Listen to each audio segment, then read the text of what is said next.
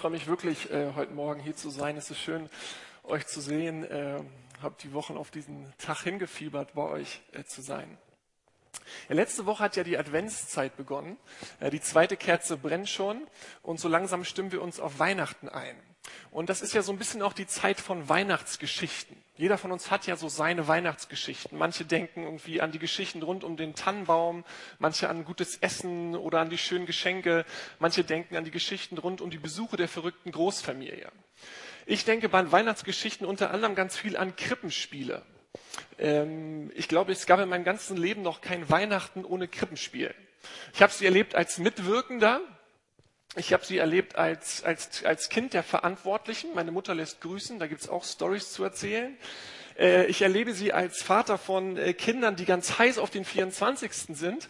Und ich erlebe sie als Pastor, der jeden Tag dafür betet, dass bei dem ganzen Wahnsinn nichts schief geht, sozusagen. Was für mich ganz lustig ist, meine Töchter lieben total Krippenspiele. Die würden am liebsten die Hauptrolle spielen, die würden am liebsten Maria spielen.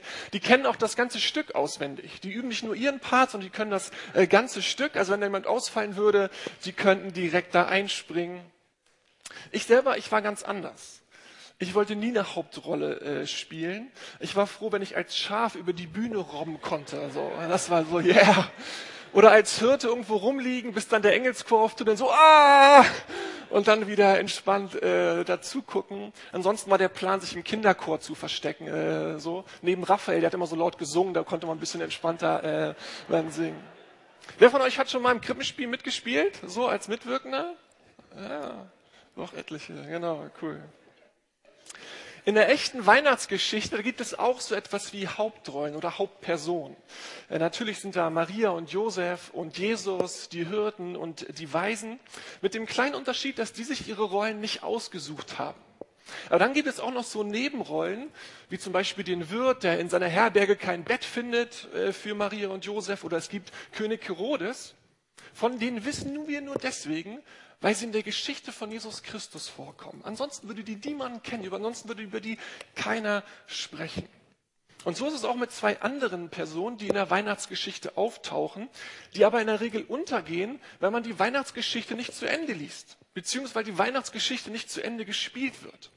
In dem berühmten Bericht von Lukas über die Weihnachtsgeschichte, über die Geburt Jesu, äh, da endet sein Bericht über all das erst am achten Tag nach der Geburt Jesu, nämlich als Maria und Josef mit dem Kind in dem äh, Arm in den Tempel gehen, um dort nach jüdischer Tradition Jesus beschneiden zu lassen. Und im Tempel treffen Maria und Josef mit Jesus auf dem Arm die beiden zwei alte Menschen, nämlich Simeon und Hannah. Und über die Hanna möchte ich heute ein bisschen mit euch nachdenken. Über Hanna wissen wir eigentlich fast gar nichts, außer drei Verse bei Lukas. Bei Matthäus, bei Markus und Johannes tauchen die, taucht sie erst gar nicht auf. Aber immerhin, sie hat eine Fußnote in der großen Geschichte Gottes Kommens auf der Welt. Sie hat eine, hat eine Nebenrolle in der Weihnachtsgeschichte. Immerhin. Ich will euch mal den Text vorlesen aus Lukas 1. Und äh, ich lese ab Vers 25 und ich äh, lese noch ein paar Verse davor, wo es auch um Simeon geht, dann habt ihr die Situation so ein bisschen besser vor Augen. In Jerusalem lebte ein Mann namens Simeon. Er war gerecht und gottesfürchtig. Simeon war vom Heiligen Geist erfüllt und wartete sehnsüchtig auf die Ankunft des Christus, der Israel Trost und Rettung bringen sollte. Der Heilige Geist hat ihm offenbart, dass er nicht sterben würde, bevor er den vom Herrn gesandten Christus gesehen hätte. An diesem Tag führte der Heilige Geist ihn in den Tempel. Als Maria und Josef kamen, um das Kind dem Herrn zu weihen, wie es im Gesetz vorgeschrieben ist, war Simeon dort. Er nahm das Kind auf seine Arme und er lobte Gott. Herr, nun kann ich in Frieden sterben wie du es mir versprochen ist, habe ich den Retter gesehen, den du allen Menschen geschenkt hast. Er ist ein Licht, das den Völkern Gott offenbaren wird, und er ist die Herrlichkeit deines Volkes Israel. Josef und Maria staunten, als sie hörten, was Simeon über Jesus sagte. Im Tempel befand sich auch Hannah, eine Prophetin. Sie war eine Tochter Phanuels aus dem Stamm Assa und schon sehr alt. Hannah war Witwe. Ihr Mann war nur nach sieben Jahren Ehe gestorben. Jetzt war sie 84 Jahre alt und verließ den Tempel nie mehr, sondern diente Gott dort Tag und Nacht mit Fasten und Beten. Während Simeon noch mit Maria und Josef sprach, trat sie hinzu und begann ebenfalls Gott zu loben. Allen, die auf die verheißene Erlösung Israels warteten, erzählte sie von Jesus. Als Maria und Josef alles erfüllt hatten, was nach dem Gesetz des Herrn vorgeschrieben ist, kehrten sie nach Nazareth in Galiläa zurück. Ich will mich auf die drei Verse rund um die Hanna beschränken und ich möchte gern drei Kommentare machen. Das erste, was mir auffällt, ist, Hannah ist eine leidenschaftliche Frau gewesen. Man erfährt ja nicht viel über sie. Sie ist 84 Jahre alt und sie verlässt den Tempel nicht mehr. Wahrscheinlich konnte sie das vielleicht körperlich auch nicht mehr. Und ähm, wie wir noch drauf kommen, ist sie auch finanziell eine sehr, sehr arme Frau gewesen. Aber das hinderte sie nicht daran, eine leidenschaftliche Frau zu sein. Sie hat den Beinamen die Prophetin. Also sie hatte die Gabe von Gott bekommen, wenn sie für Menschen betete, Dinge über den Menschen und ihre Situation zu erfahren, die menschlich eigentlich keiner wissen konnte, die Gott ihr aber offenbarte, sie dem Menschen mitteilte und der gemutigt, ermutigt und gestärkt nach Hause ging, weil das Gefühl hatte, Gott kennt mich. Und sie hatte so einen bestätigten Dienst am Tempel, dass Leute bewusst zu ihr gingen, sie bewusst aufsuchten, damit Hannah für sie betete und vielleicht einen Eindruck von Gott bekam, den die Leute mit nach Hause nehmen konnten und ihren Glauben stärkten. Das passt auch zu einem anderen Dienst, den sie hat. Sie diente Gott dort im Tempel Tag und Nacht mit Fasten und Beten.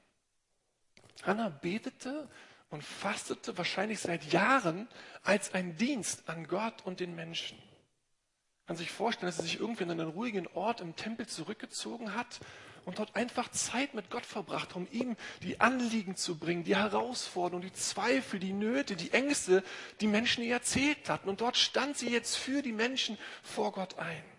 Sie wird auch bestimmt für wachsende Gotteserkenntnis im Volk gebetet haben für Gottes Wirken und für seinen Schutz angesichts der politisch angespannten Lage im Land. Die Römer hatten ja das Land okkupiert und immer mal wieder brach irgendwo Gewalt auf. Und um Gott die ganze Dringlichkeit und Ernsthaftigkeit ihres Anliegens zu unterstreichen, verzichtete sie auf Mahlzeiten. Sie wollte Gott ganz zeigen, ich meine das ernst, ist mir wichtig. Gott, bitte tu etwas. Und ich finde, das sollten wir mal ganz kurz wahrnehmen. Hannah hatte einen Dienst des Gebetes. Und ich finde, das ist für uns heute doch eine ganz schöne Provokation, oder? Da betet einer die ganze Zeit.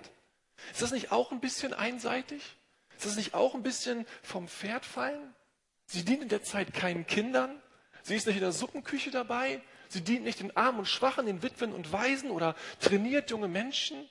Sie betet und fastet allein und redet mit Gott.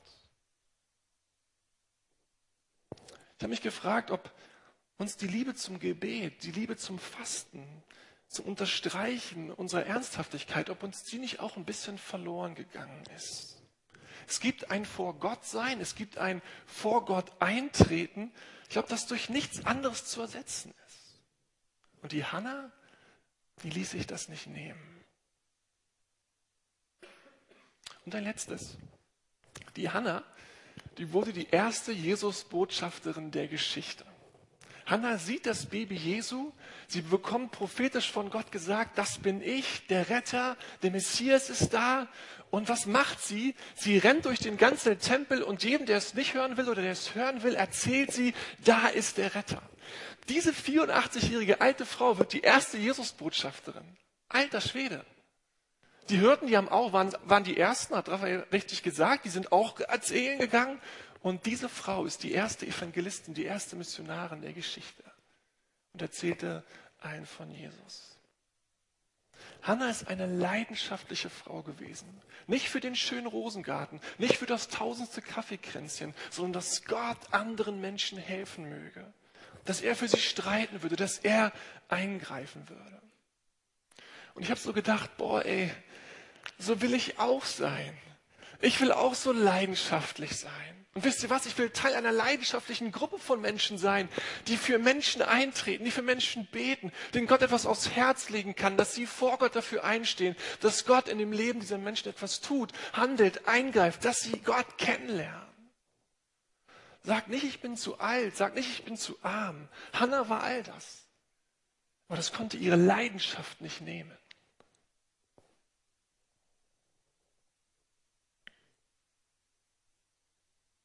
Ein zweites. Wir erfahren wenig Biografisches über Hannah. Außer dass sie mal verheiratet gewesen ist, aber dass nach sieben Jahren ihr Mann verstarb. Wie und warum, wissen wir nicht. Die meisten Kommentatoren gehen ebenfalls davon aus, dass Hannah keine Kinder hatte. Das heißt, sie ist seit fast 60 Jahren Witwe und damit eigentlich mehr oder weniger allein. In der damaligen Zeit Witwe zu sein und keine Kinder zu haben, das war gleichbedeutend mit unterster sozialer Schicht.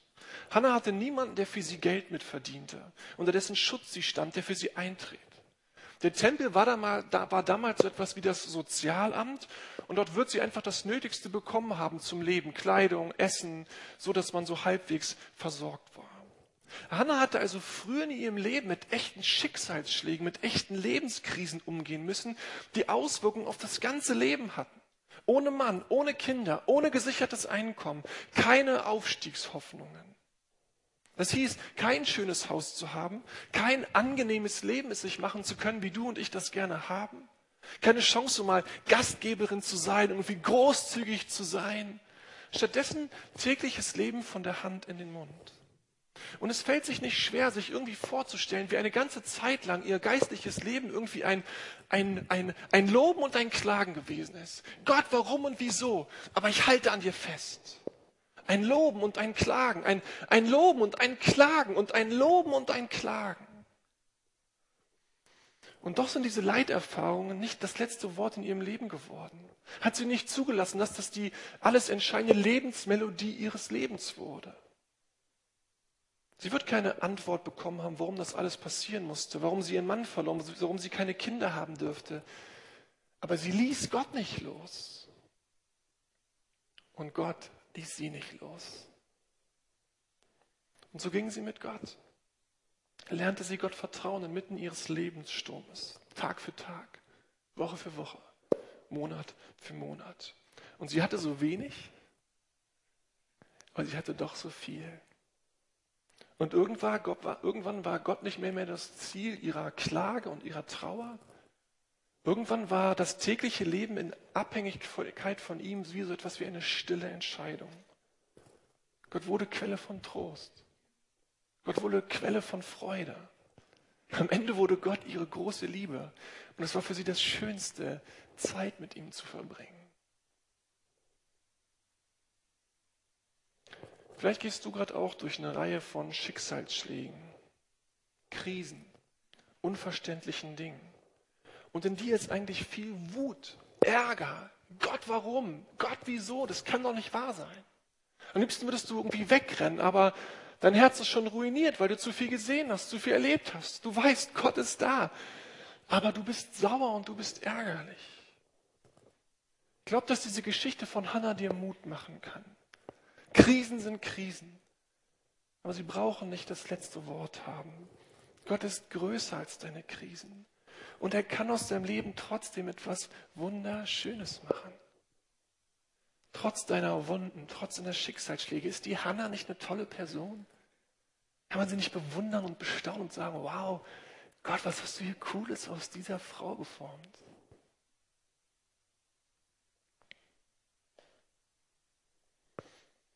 Ein letzter Gedanke. Die Kommentatoren des Neuen Testamentes sind sich einig darin, dass Hannah zu den Propheten gehörte, die auf das Kommen Gottes warteten, die auf den verheißenen Retter Israels warteten. Seit Jahrzehnten, seit Jahrhunderten warteten sie, dass Gott endlich doch nochmal was Neues schenken würde. Der geistliche Zustand des Volkes war alles andere als gut. Es war eher mies. Es war alles andere als eine geistlich fitte Gruppe dort. Politisch war irgendwie alles mega kompliziert mit den Römern.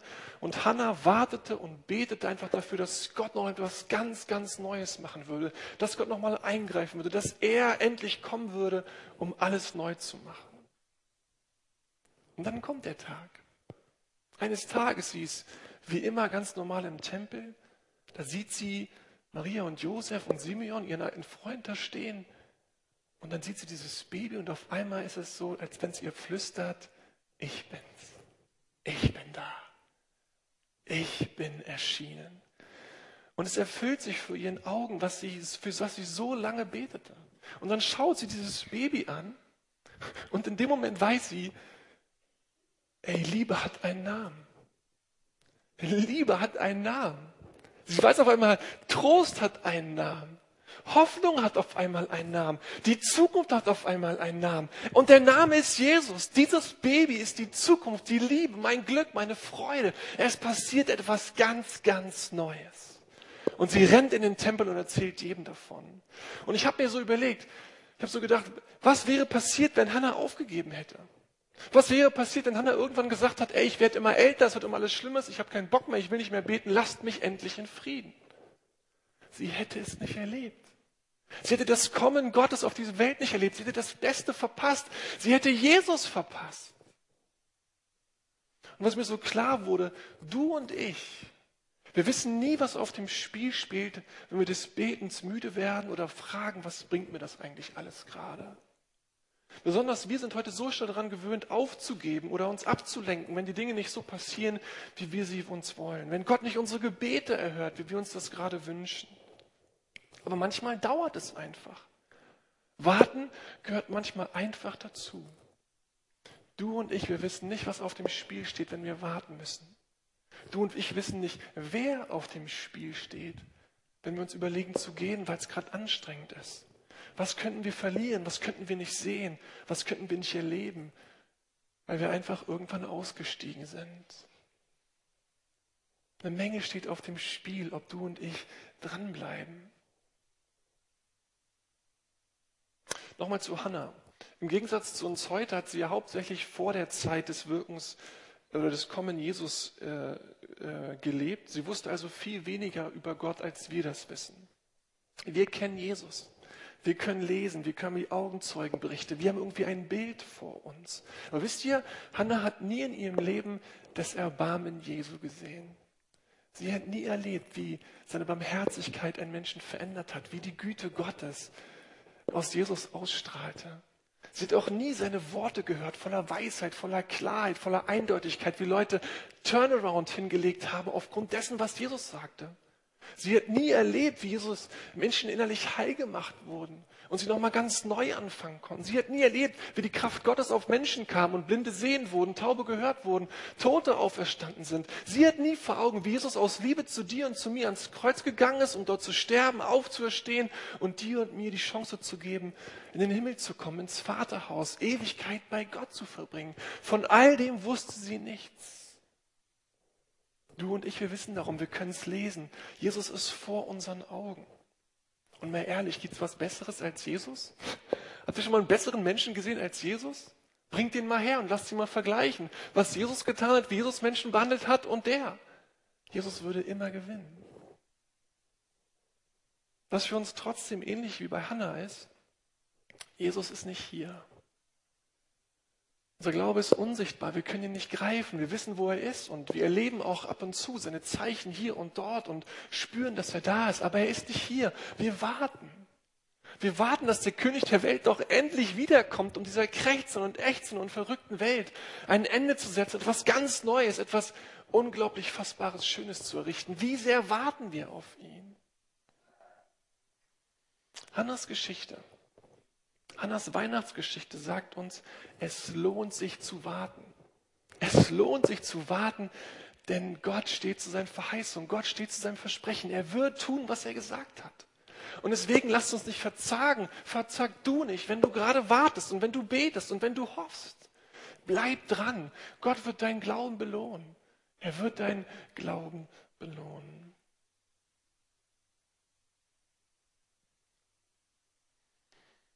Ich komme zum Schluss. Die Prophetin Hannah hatte eine kleine Nebenrolle in der großen Geschichte des Kommens Gottes in Jesus auf diese Welt. Und ich würde Lukas eigentlich gerne fragen, warum er sie eigentlich mit seinen, in seinen Bericht mit aufgenommen hat. Ich kann mir vorstellen, wie er am Schreiben ist und sich überlegt, hä, Hannah, über Jesus verliere ich jetzt eigentlich nicht so viel. Also irgendwie Informationen über Jesus fehlen. Brauche ich das jetzt wirklich aufschreiben über Hannah? Gott, soll ich die Hannah aufschreiben? Ach, nee, die Hannah, die ist schon ganz cool. Ja, du hast recht, ich nehme die Hannah mit auf. Er kam irgendwie an der Hannah nicht vorbei.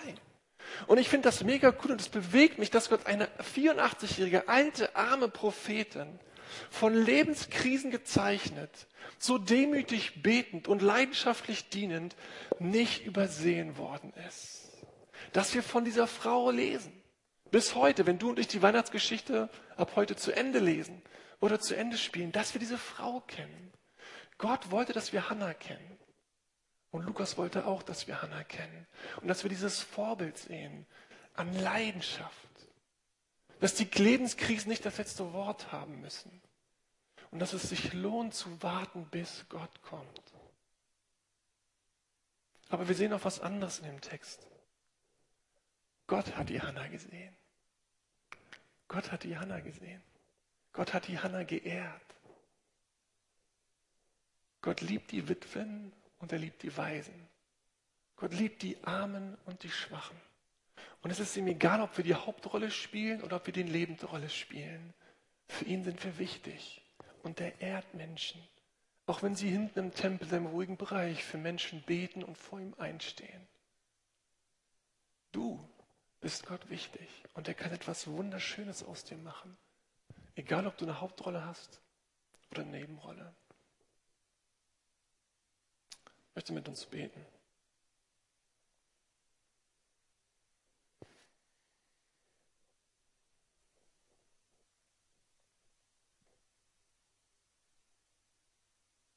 Herr Jesus, ich danke dir für diese Frau. Und ich danke dir, wie du sie uns vor Augen malst und was wir alles von ihr lernen können. Wie sie ihr Leben investiert hat für Menschen, wie sie ihr Leben investiert hat, damit du Menschen begegnest und dass du Menschen hilfst.